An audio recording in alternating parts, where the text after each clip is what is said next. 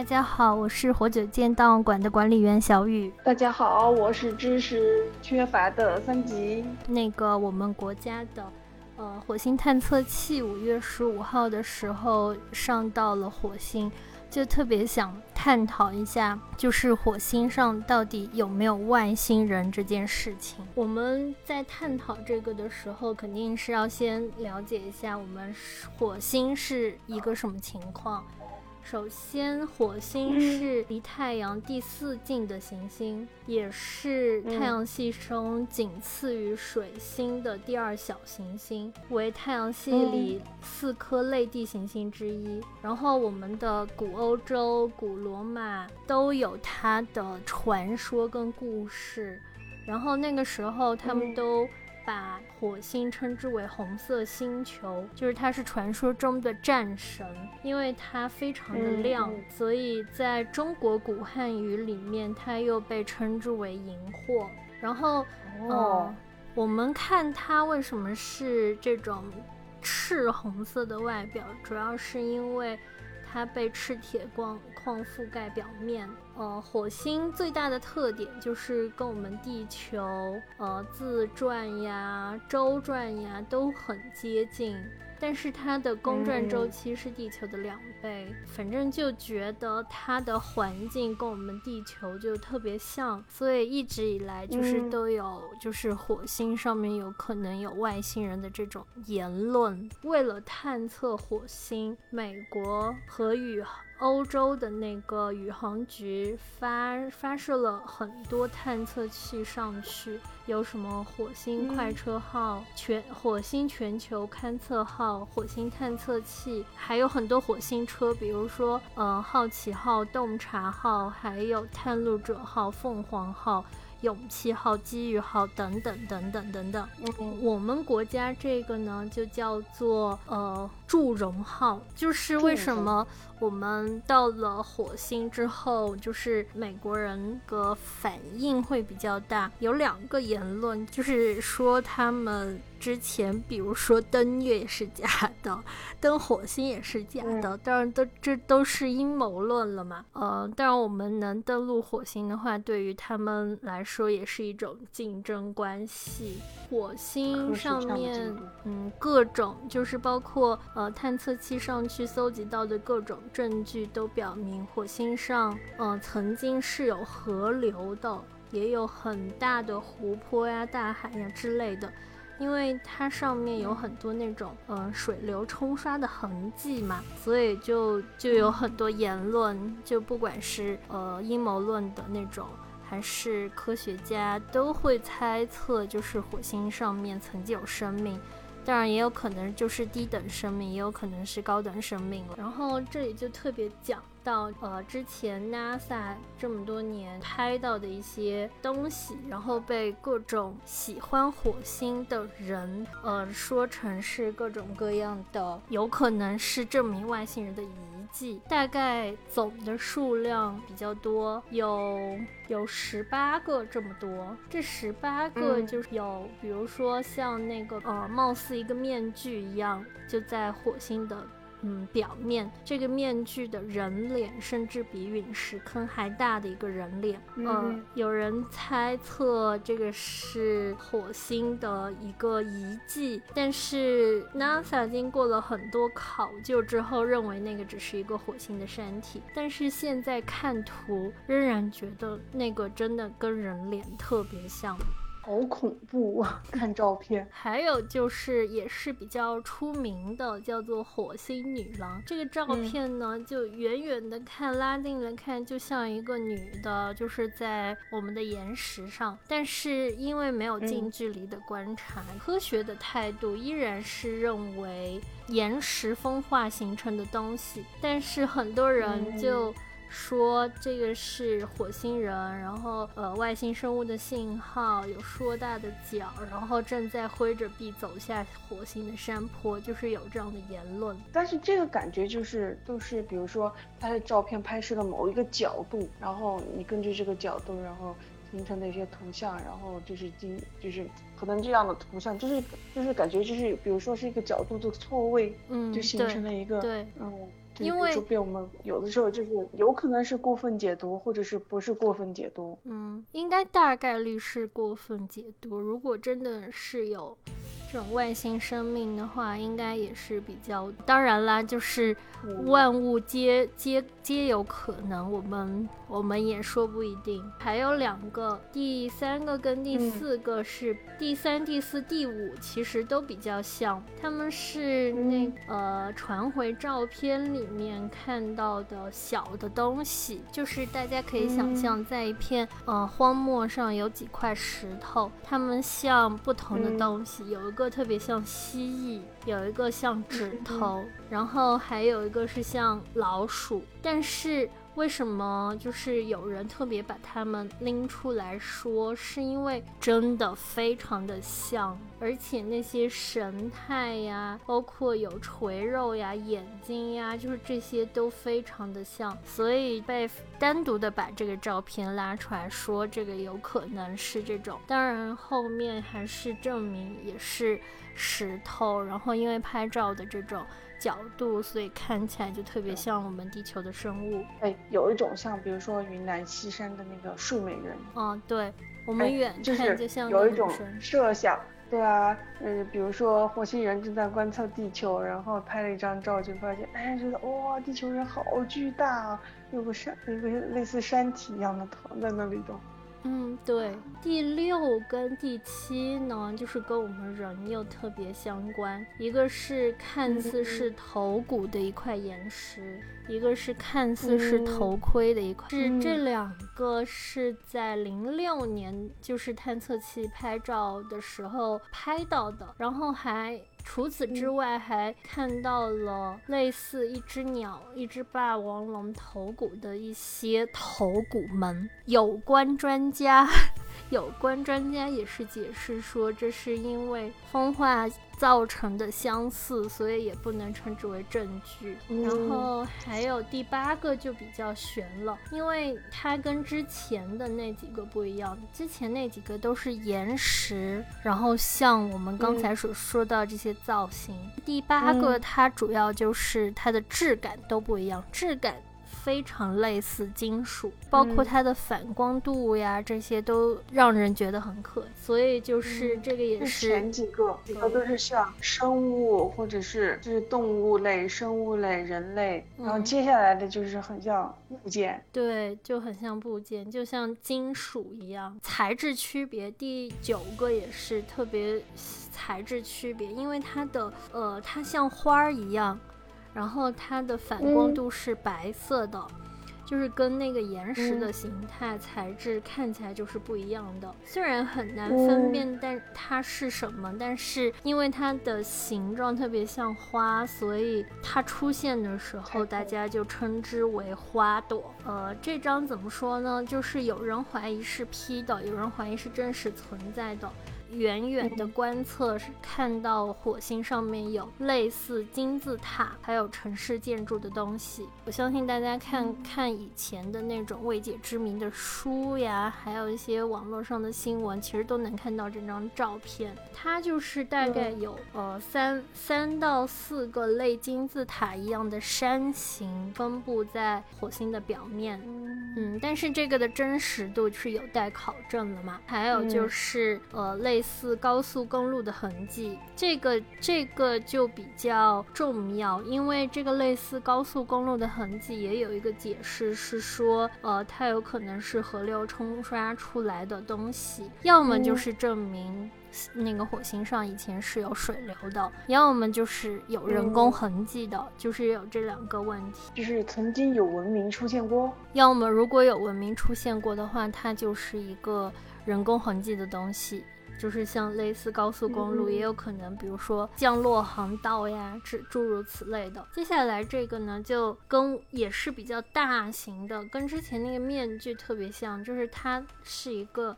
呃，女战士的侧脸，就是整一座山看起来就特别像女战士的侧脸。当然，这个也有可能就是因为山形的缘故，所以看起来特别像。你看，就像我们刚才说的那个睡美人这个山的这种造型。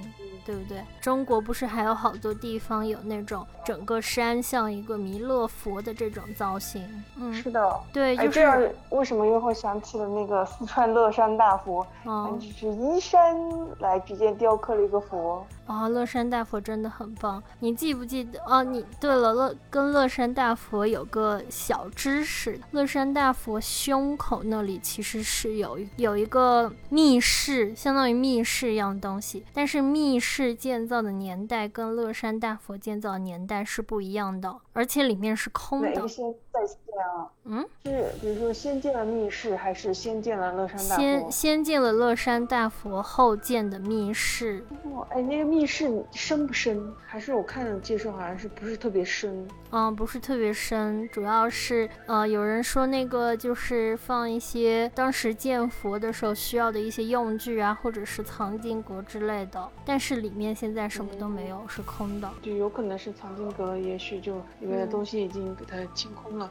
因为在那么重要的一个位置，如果你就是拿来就是临时办公的话，感觉，呃，有点大题小做吧。你还在这这么大的建筑的中心位置。人类嘛，总喜欢去找一些跟自己相似的东西。第十三个比较奇怪的就是火星地表有个奇怪的坑洞，它附近有白色的奶酪状的，就是远看像白色奶酪状的东西。然后我们液体一样。对我们看这张图的话，就像那种我们有个下水管，然后周围都是旁边那种泡沫的那种感觉。然后有人就说这个就很像《星球大战》里面的外星沙漠，有很多外星飞船就坠落在那里，然后被吃掉一样。好克苏鲁啊！是非常克苏。火星快车雷达数据显示，这个是比较。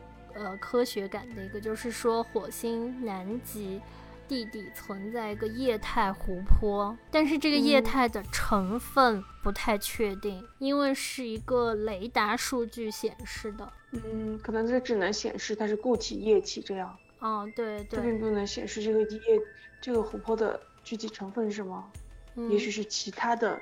液态，嗯，对，我忘记是金属液态。之后的就比较偏科幻感了。一个是说，呃，探测器拍摄到了疑似火星装甲武士的人形。就是那个图片就能明显看到一个人形站在那里。火星表面特别奇特的结构，这个结构就特别像人造出来的东西，就是非常区别于火星上其他的岩石表面的东西。就有的人说那个就是疑似火星人的墓地。还有还有一个比较著名的就是火星上拍摄到的非常大的一个漂浮汤池，嗯，当然这个这个是专门辟过谣的，就是说，呃，有可能数据传回的因素了嘛，所以就导致这个东西。还有看起来非常像骨头的。所谓的外星人残骸，就是因为照片显示，就是它的颜色特别白，区别于周围的，嗯，山石跟泥土，对，所以就怀疑说。就是也是阴谋论者就说那个是不是火星人的骸骨？探测器上了火星之后，大概有这么十八个就是比较有意思的图片，然后我们大众也讨论，然后呃，NASA、航天都在就是辟谣了嘛，就是互相一个讨论，就是这十八个比较有意思。哎，那我分享一篇特别也是很有意思的一篇文章，它是来自那个中科院物理所的，它的文章题目就是碰到了火星人怎么办？哦就像刚刚我们一直通过照片各种猜测说，比如说火星上是否真的是有文明存在，是否真的是有火星人？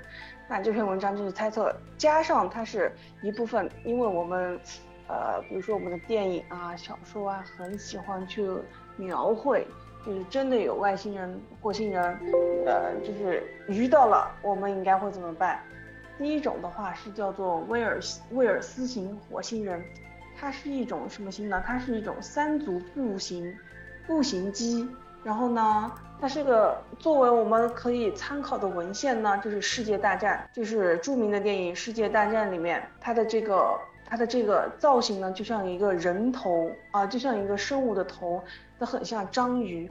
它的其他的东西，其他的部位就是呃，它就比如说它是一个巨大的脑袋，它的呃行走的东西呢，就像那个章鱼的脚一样，但是它的可能章鱼脚有很多很多种。但是呢，据那个世界大战里面描绘呢，这个火星人他并不是很友善，具有攻击性，驾驶着他的这个机器呢，呃，在世界大战里面是它是精准的毁灭了英国部地部分地区。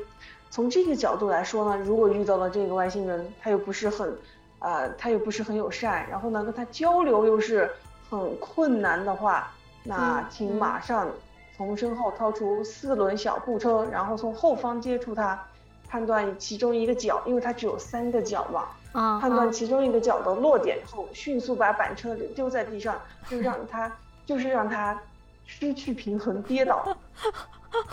这个时候你有两个选择，如果你是主战，呃，就是主和派，那么请在这个时候立刻马上逃跑，因为火星人对地球上的疟疾不耐受，他们很快就会死于新冠肺炎。如果你是主战派呢，那么这时候他们跌倒的话，你就赶快冲上步行器的控制核心，然后呢，用你的麒麟臂撕开一个口子，掏出里面的火星人，然后他，因为他们几乎可能是没有皮肤。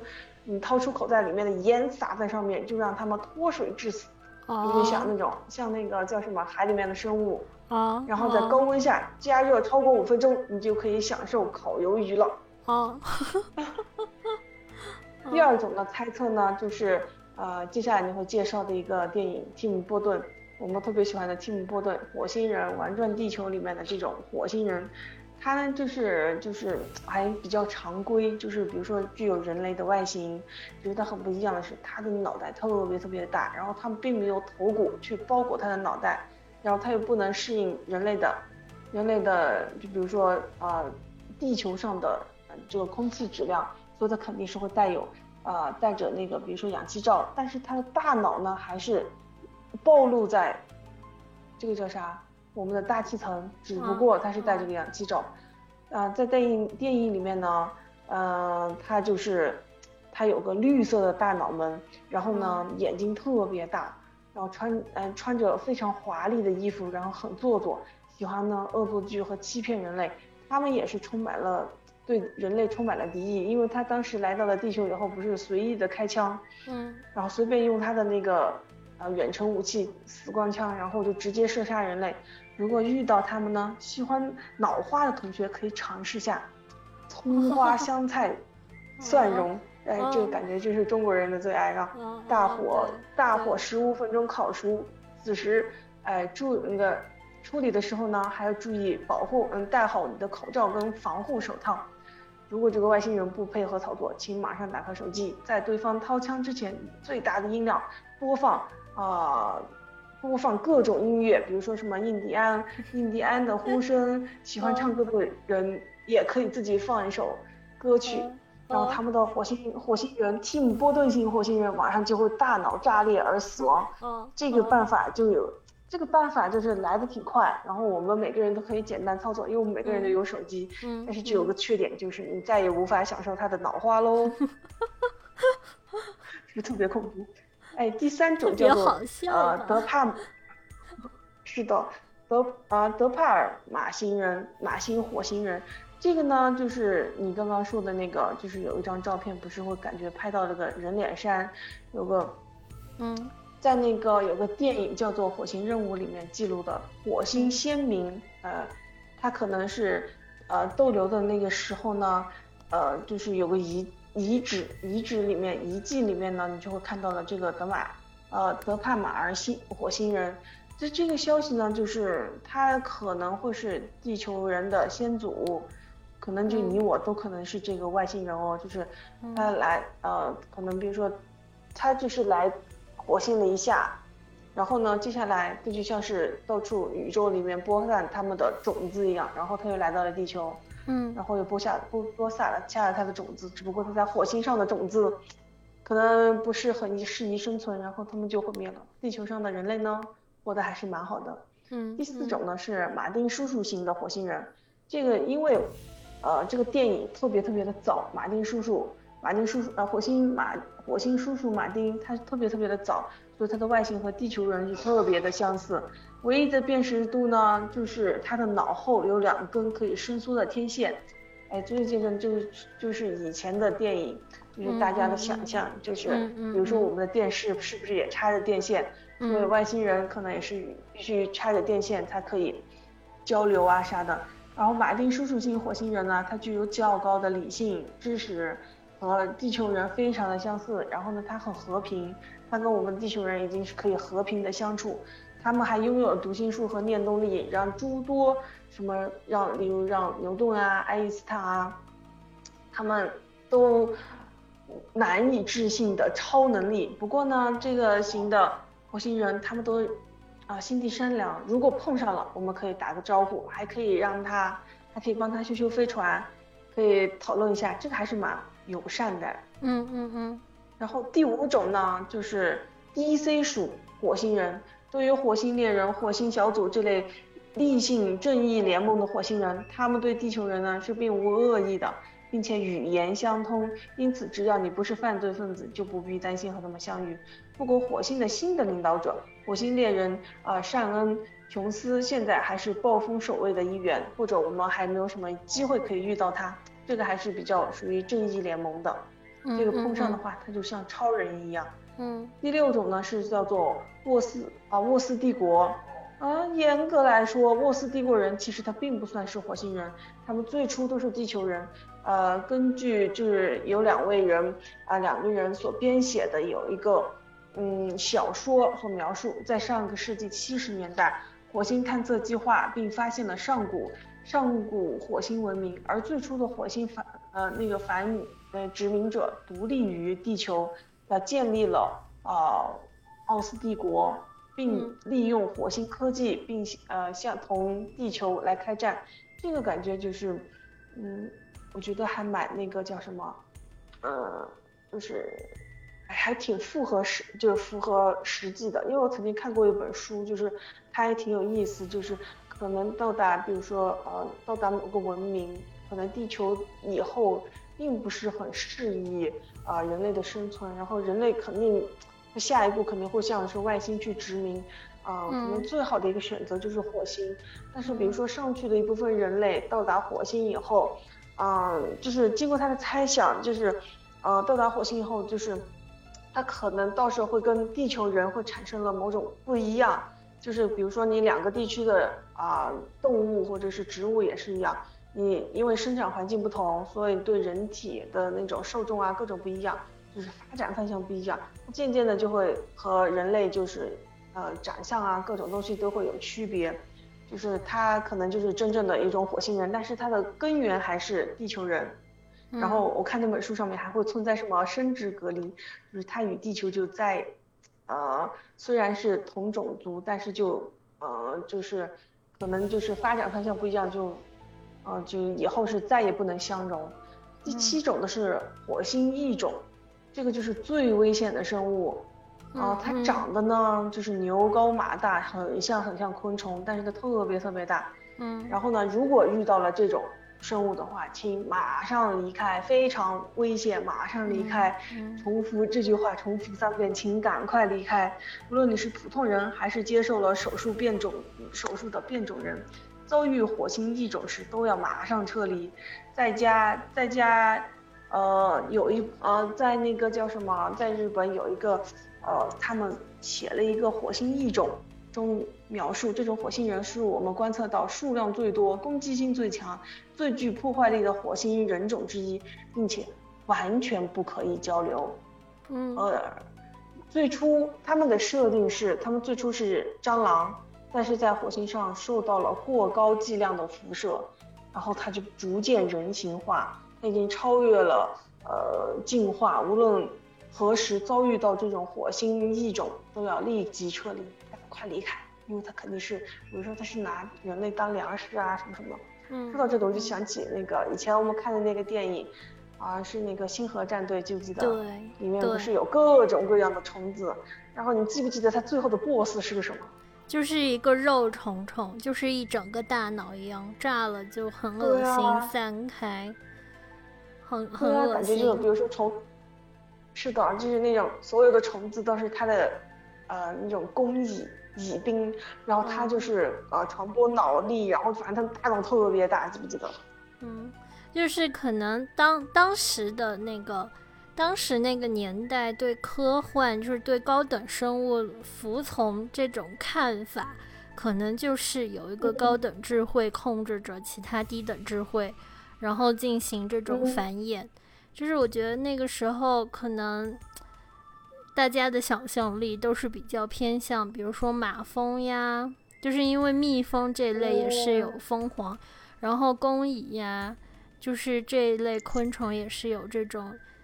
这种嗯有智慧之脑，然后其他都是工作的这种性质的，就是感觉那个年代的人就是把这种状态理想化为呃高等外星生物的状态，可能就是嗯是的，嗯，就是感觉大家的猜测都还是呃就是要么就是。啊，类似人形，要么就是比如说还是类似海洋生物。嗯，对，就是刚刚说到移民火星这个问题，因为呃，刚好昨天还是前天就有人采访我们的呃科学家，就说我们移民火星到底现不现实？其实科学家就说了一个问题：地球这么好的环境，能把它破坏到不能住？然后又去移民到一个更难恢复环境的一个星球上，就是这个是不太实际的。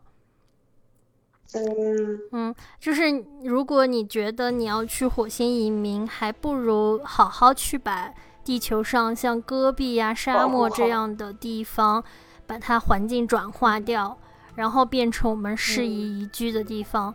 把这些都做好了，你再说去。呃，火星上宜居之类，巴拉巴拉就说了这些问题。因为按照经济学的这种，其实成本、人力成本、呃，科学成本，其实都远远高于我们就是改造本地戈壁或者沙漠环境的成本。嗯，感觉比如说像去到火星也是换了个地方去改造。对，然后刚好有一个电影叫做《火星救援》。这个就非常现实的给我们看到能不能在火星生存，就是这个电影就是马特·达蒙演的嘛。然后他在这个电影里面就说他们是一群宇航员，然后在火星的时候遭遇了巨型风暴，然后他们就必须提前结束。但是因为他在上飞船的时候，因为那个链条断了，就被他的队员认为。他已经身亡了，所以他的队员就驾着他们的飞船就回地球了，他就被留在那里，然后就很惨的就是，就一个人被留在火星上面，他只有没有办法，因为他还活着，他清醒之后还活着，然后队员又走了，他只有回到他们之前，呃，做科研的那个基地上面，就是本以为，嗯，会被废弃的那个基地上面。然后去看，就是像什么他的食物有存够不够之类的。然后进去了之后，他就看到食物只有一个月，他要开始想办法怎么让自己有更多的食物。然后还就是提醒到他的队友或者是宇航局注意到他的存在。然后他就开始去，他要开始去，就是呃。想怎么能让食物延续，他就发现他们的食物其实是有土豆这个品类，然后他就开始种土豆，因为没有水，也没有肥，也没有土，然后火星的土本身是没有营养的，然后他就去外面挖了些土进来，就把它的粪便变成肥，就是掺进去，然后没有水怎么办呢？他就开始。比较危险的就是用氢气造水，因为我们以前学化学原理，你也知道，就是氢气燃烧之后就是会产生水了嘛。他就开始用氢气，然后来做这种造水，然后好危险啊，非常危险，燃烧很容易炸。嗯，所以他期间炸了一次，然后就剩下土豆也不多了，然后他想办法就是引起就是呃他的队员还有就是那个宇航局的注意，然后就有人发现那个表面就是看那个卫星图的时候，发现表面有活动痕迹，就开始说他还没有死，他还活着，然后就安排回去救援，就这个故事是这样子的，其实。他电影的三分之二都在说他如何艰难的在火星上生存，就是我们可以想象，在火星上如果只有土豆，只有只能吃土豆的话，其实真的很容易得其他嗯病，就是一起发生的病，就是没有蔬菜没有肉类，你的身体会不行，因为人类是需要像蔬菜啊这些东西进行运转的，就很容易得败血症呀。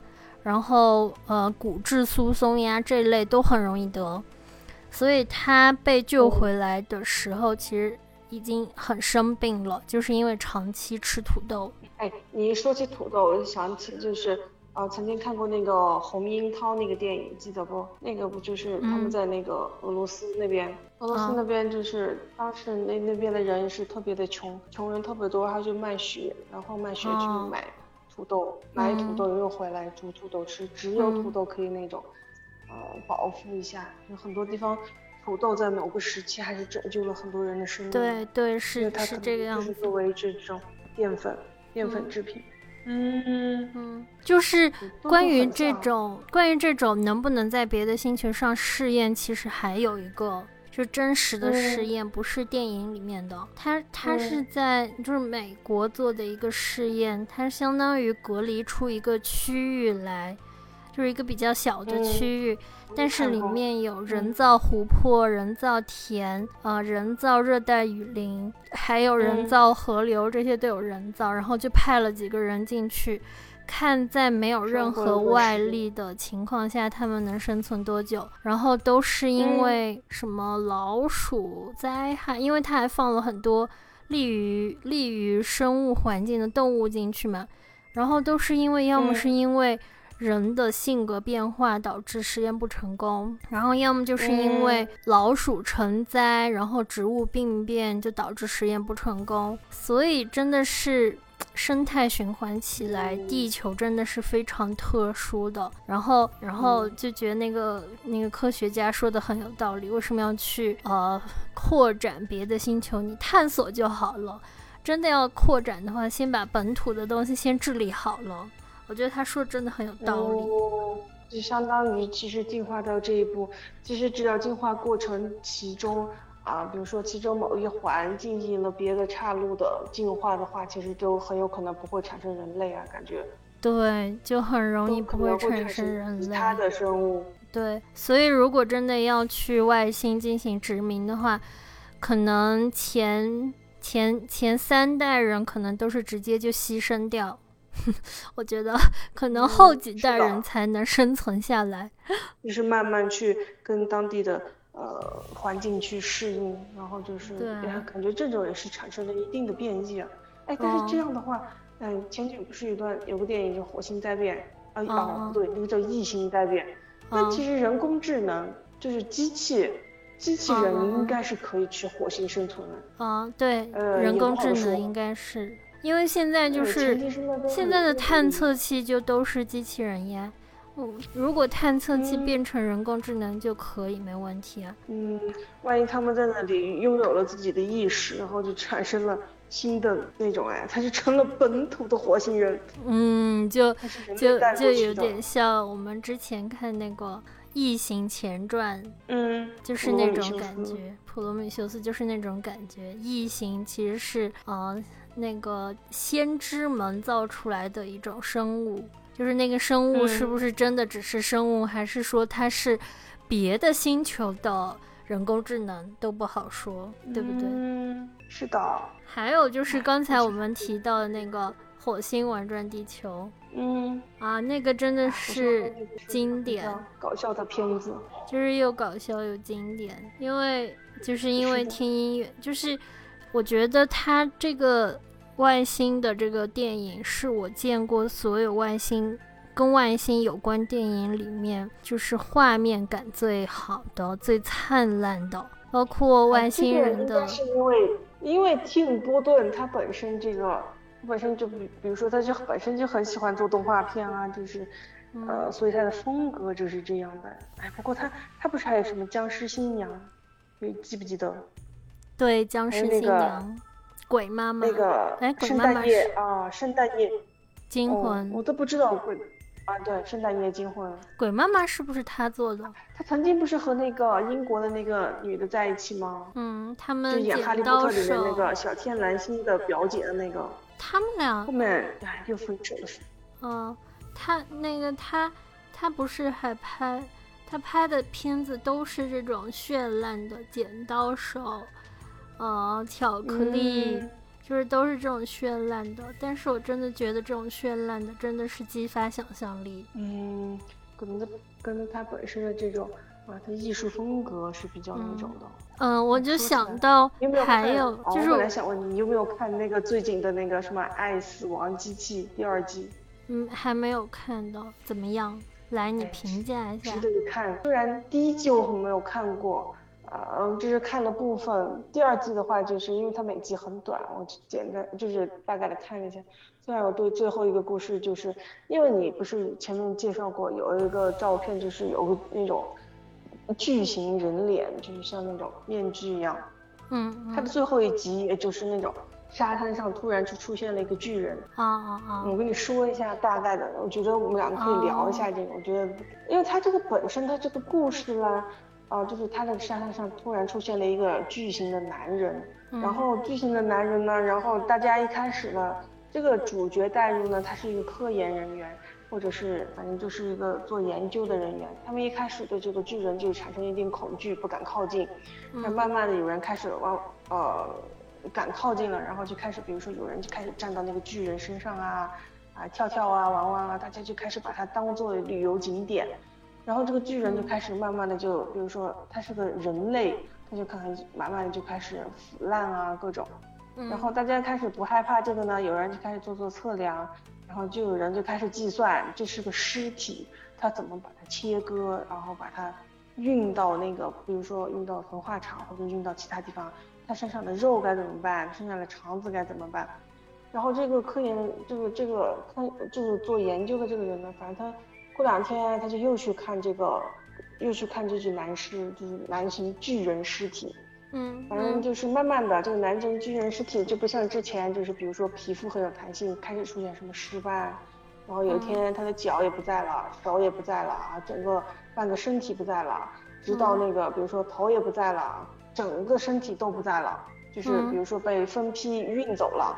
嗯，然后呢，到那个他比如说开车路过的时候呢，就看到，哎，他的某一个那个什么腿骨被作为这家肉厂的一个招牌，嗯，然后他的头骨呢被作为某某一家酒吧的一个那种，比如说他的后院子，大概剧情啊是后院子的那个装饰品啊什么的，反正他的各种部件可能就拿来作为装饰品，然后呢，最后呢，他比较有意思就是说，他这个巨人反正就是。最最后再到那个沙滩的时候呢，就整个沙滩就比如说都恢复原状，或者是还好还剩一点其他的东西，大家就已经开始对它遗忘了。就是一开始大家还围观拍照各种，到后面的话就是有人还在上面涂鸦，就是感觉它就是一个废弃的呃一个建筑物一样涂鸦什么的。到最后最后就是嗯大家运的东西都已经很少了，就是还会有就比如说那种流浪者啊在里面焚化呃。一些东西啊，什么什么的，到最后就是东西都全部都没在了，可能人类已经开始要遗忘它的时候，然后这个这个科研人员就说，这个巨人是没在了，但是他觉得他永这个巨人永远都活在他的心中，他好像真正的又开始看到了这个巨人。嗯，这个片子就是他这个意思就是特别有意思的一个点就是，呃，他没有深究为什么会突然就出现了这个。呃，就有一个巨人，特别大的一个人。我就想到你说这个情，啊，就是对于他们来说很日常的来解释这个啊，怎么处理这个？嗯，我就想到就是就是不是有个东西叫做惊爆吗？你知不知道？嗯，不知道。金鱼搁浅了之后，在岸上待了很久，就是它体内那些都腐烂了，但是它的皮很厚，就是没有办法切开，也没有办法运走。然后最后那个政府想要把这个搁浅的鲸运走的时候，就在运的过程中当中，这个鲸就因为内部腐烂气压造成的压力，就整个炸开。据说炸了半个城都是那种腐烂的东西，非常臭。就是我就突然想到这个，就是体型都一样很大，然后都一样在岸上搁浅死掉了很久，然后最后。就是只是结局不一样，就是人是被分掉，金是在运运输，然后要切割的过程中炸了，就是金爆真的很可怕。那他这样的话，会不会比如说把它重新推到海里面会好一点？推不进去呀，因为你想，如果经经正常死亡的话，它在深水区的话，它就经落，它就会变成经落。就是，嗯，就落到海底，就是吃把它吃掉。但是因为搁浅的岸实在是太长了，就是浅水区太长了，根本拖不走，所以只有把它弄到哪个地方去把它切了。但是因为腐烂的太久了，然后就爆掉，真的。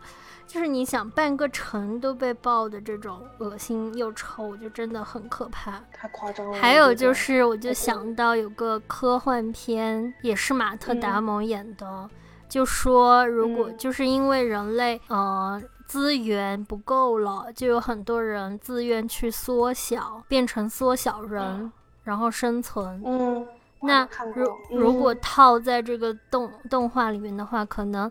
呃，这些科科研人员，这些普通人就是缩小人，然后飘来岸上那个就是正常人类，所以大家见怪不怪，因为因为有这个设定放在那里。如果是这样的话，哎，这个说起来，你你对哪一个这种，比如说外星生物是印象比较深刻的？其实我对那个，就是因为看了非常多跟就是 UFO 有关的这种。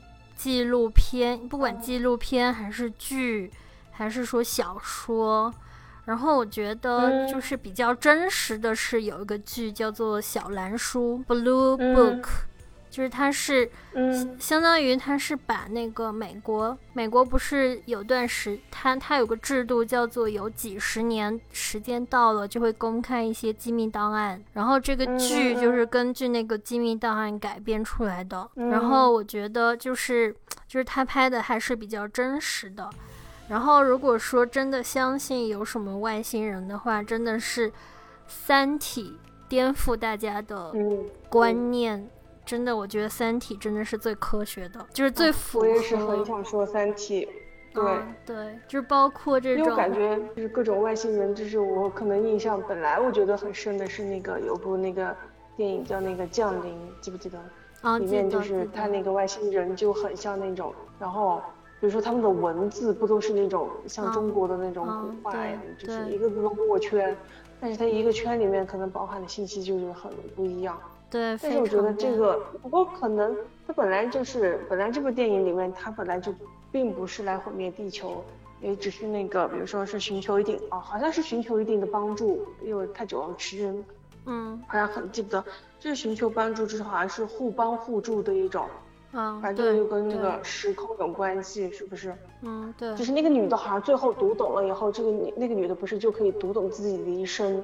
就是他不是学会了那个语，呃，就是那个章鱼那个语语言啊，嗯，他那个墨圈，他好像就读懂了自己一生，好像就可以自己预知自己啊后面的就是今后的生活。他遇到了一个男的，生了一个女儿，他在他女儿是不是长到了十七八岁的时候，是不是又又去世了？啊，就是反正，然后就是反正就是感受到了他自己的这个痛苦，但是他自己就是其实。哎，这个也倒是一种，就是比如说你遇见了你自己未来的这种生活，然后要经历这么大的一个痛苦，但是你愿不愿意经历这一切？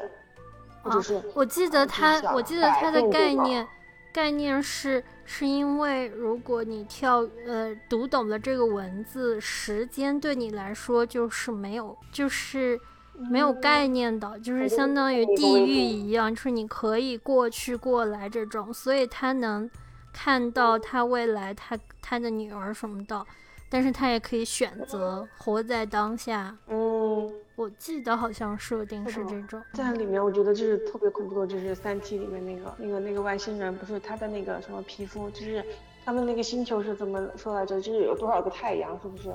然后就会经历，就是经历一个期就会特别特别的热，然后他们就要把他们的肉体是不是拿来干风干一段时间，然后又呃经过多长的时间，然后又可以那个叫什么，又可以注水让它恢复出来。嗯嗯，对。他们那个星球也很也是很恐怖啊。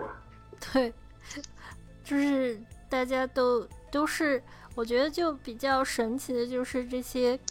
写科幻小说的人都能想到一定的，就是逻辑跟生存方式，就是为他们，就是描写出来，就是跟我们，就真的很区别于我们人类，感觉就是又区别于我们人类，又跟我们人类结合。就是刚才你说到章鱼这个问题，不是很多人都说，章鱼有可能就是外星生物吗？嗯，因为它的 DNA 是上百个，人类只有。二十几个嘛，好像，嗯，是，所以就有人说章鱼很有可能就是呃外星生物，然后反正就是最像外星生物的地球生物就是章鱼，所以我就觉得嗯很有意思。那我这种软体动物，让我想起了日本人不是还生吃章鱼吗？哎，韩国人不是也生吃章鱼？对对，他们都是直接切切，对，好恶心。你有没有看过那个？那个老男孩，嗯，看过了，就是韩国那个老男孩。对啊，那个里面有一部镜头，就是不是逼他吃那个章鱼啊，就是活吃章鱼，哇，啊，真的好太屌了，就是真的很。哎，但是我看那个刷的时候，不是有的那个，呃，比如日本那个料理，但是他是那个章鱼不是处理了一下啊，比如说他把那个小触角先洗干净，然后切切切，然后腌腌腌，然后撒点东西，然后就让你吃，就是他，我看那个表描述是有的会吸在那个你的那个。就是它那个吸盘会吸在你的舌头上，但是你吃进去就特别的鲜嫩。哎，不要说了，感觉很恶心。哎，说起来的话，就是这个这个那个叫什么？日本不是要拍摄它的核废料吗？哇，他这种它真要排出来的话，谁敢？他的这种海产品还海产品没有人敢吃了。对啊，而且你还生吃。不是说他们已经偷偷的排了好多了哦，还有我也是看到他是。因为因为最近那个，呃，我不知道你有没有关注一个 UP 主，叫做安东学长。没有哎，嗯，你说说。他是一个在俄罗斯。就是因为他说他的工作是保密的，所以具体不知道他是到底是干嘛的。就是他去参观了很多俄罗斯像切尔诺贝利这种核核废核废的中心区域，就是他是能进去的。然后他拍了很多这种视频，然后嗯，然后。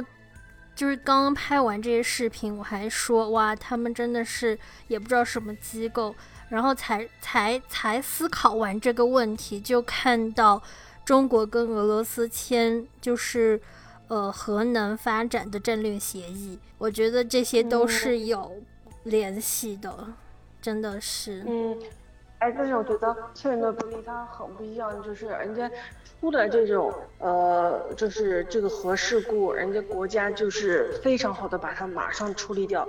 无论怎么样，自己国家把这个事情给它消化掉，自己把它处理掉，不会为那种比如说其他国家或者整个人类来做这种啊，把它作为整个人类的这种一个负担。像日本的这个核废料，这种核泄漏各种核废料，你一旦排出来了以后。你想，你整个排出来了以后，你肯定是整个人类来买单。你想那种排到海水里面，你海水里面的可能动植物去吸收，然后呃可能又是反馈，就是比如说被人类吃了，然后人类会怎么样？但是你想想，很多东西都是会被那种，嗯，太阳一照射，然后它就比如说蒸发，蒸发到大气，然后比如说形成云，你云一形成，然后又就会飘落到世界各地，然后你又下雨各种。就是整个是，其实全球人民都会受到很严重的污染啊。但但是其实啊，俄罗斯呃，应该说前苏联其实处理切尔诺贝利处理的不是很好。嗯，就是嗯，有两个剧，日本这种，嗯嗯，那日本这种，他就直接告诉你，我没有能力处理，我两年以后我要排放。他故意的。这两年的时间，对啊，他就是好多人分析，别人来帮他。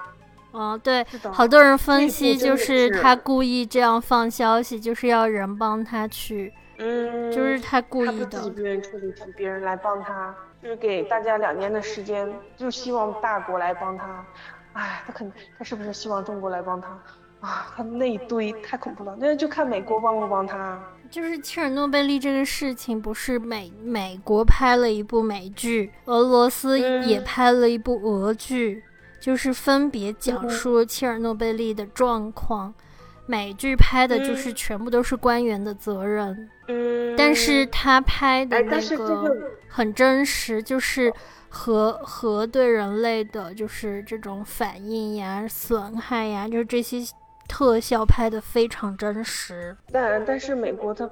对俄罗斯本来是存存在一定的敌意，对它本来这个真实性，我觉得还是值得真实性值得商榷。但是它的就是核反应的这些客观的东西拍的比较真实，只是说他对什么官员不处理呀，就是这些拍的就很不真实，也有可能是真实的，也有可能是不真实的。我们保持中立的态度。然后俄罗斯因为这部美剧出来且很火之后，他自己又拍了一部，然后他拍的就比较注重牺牲精神这一块，嗯，但是可能他做那个呃核核对人类破坏这一块的反应，就是这种特效做的就没有美国版的那那个版本好，嗯，但是。呃，俄罗斯，但是俄罗斯其实确实是这样，其实还是做了一些，嗯，差一点毁灭人类的事情。因为除了切尔诺贝利，还有一个地方发生了跟切尔诺贝利非常像的事故，但是我们都不知道，嗯，我们都不知道，自己隐瞒下来了。你知不知道我是看什么知道的？我是看那个。就是俄罗斯不是有个通通灵大战吗？嗯嗯嗯，我记得里面有那个女王。对，朱莉王，就是朱莉王这一季，就是其中有一个人，就是呃，可能是字幕组比较厉害的关系，就是他就翻译了，就是这个地区的那个警察的父亲是怎么死的。就是他也死于一个类似切尔诺贝利事故的这么一个核泄漏事件里面，但是那个名称就是可能因为翻译的问题，就是我去网上搜没有搜到，就是可能也是字幕组就是翻译没有那么准确，又或者是我们国内不报道的原因，反正就搜不到。然后就是还有一个事情就是炭疽，炭疽是个病毒，有点像新冠。反正都是病毒，只是说跟新冠有差别，就是它的病毒类型可能跟天花比较像，就是这个也是，它它是秘密。天花不是已经没有了吗？嗯，对，已经没有了，没有在实验室里面有，美国的那几个实验室里面都有，就是存档这样。对，就是它它比较，就是它它这个炭疽的事故。是呃，据说是从一个肉厂泄露出来的，然后这个肉厂是秘密的生物实验基地，然后就住在这个肉厂周围的群众不知不觉都被感染了。然后炭疽这种病毒是杀不死的，只能就是那块地到现在都被隔离开，就是因为那块地地地底下都是有炭疽病毒，它只能被掩埋，然后。有人或者有动物进去，依然会被感染，所以那块地是被隔离起来。所以真的是俄罗斯的好处就是地大人人少地大，对，嗯，很多东西都可以直接埋到地下。对，就是这样。因为杀不死，炭疽这个也是杀不死。我感觉人类就最后会不会，比如说，要么就是就是大部分都是感觉就是自己把自己玩死掉。嗯，真的是自己把自己玩死掉。但是我觉得中国现在做的真的很好，就是包括它，像我们我们偷能量的蚂蚁森林，其实真的嗯是嗯在在做公益的事情，就是真的小的力量会会少成多，这种做公益的事情真的是这样。嗯，因为没有想到真的种树是很有用的，而且就是我们每天手机点一点，没有想到是真的可以有这个树，真的产生了嗯这些树哎，嗯，这个还是比较好还是希望的。地球越来越好是的。啊，实现碳不要不要不要老想着移民火星。对呀、啊，还是我们努力实现碳中和。好了，今天我们就先到这里，好的，拜拜。拜拜。